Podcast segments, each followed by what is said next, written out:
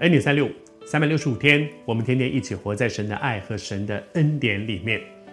这两天我们分享到说，有一个少年官，一个很富有的少年官，他来到耶稣的面前。这个年轻人来到耶稣的面前，求问耶稣说：“我可以做什么善事才能够得到，才能够承受永生？”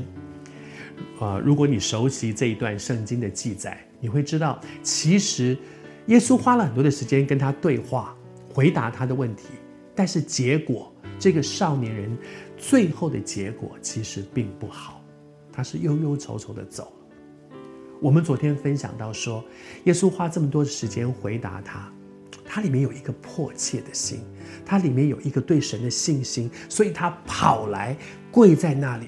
跪在那里，表示他相信这一位神是一位全人尊荣的神，他能够解答我的问题。他跑来是因为他里面有一个迫切，他对这些问题要找到答案的心是迫切的。我们学他的一些榜样，但是他身上我们也学一些见解。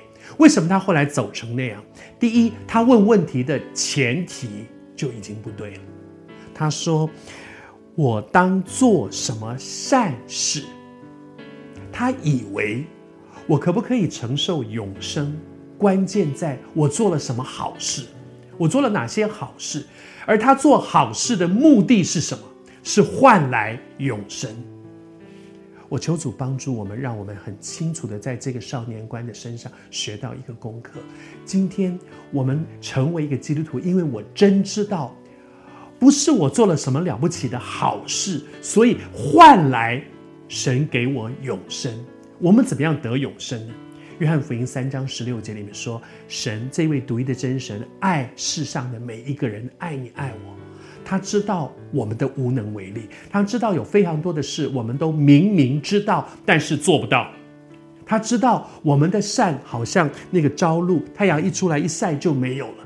他知道我们的无助、无能、无助，他知道，所以他用他的独生爱子的命为我们钉死在十字架上，叫我们这些人呢不至灭亡，反得永生。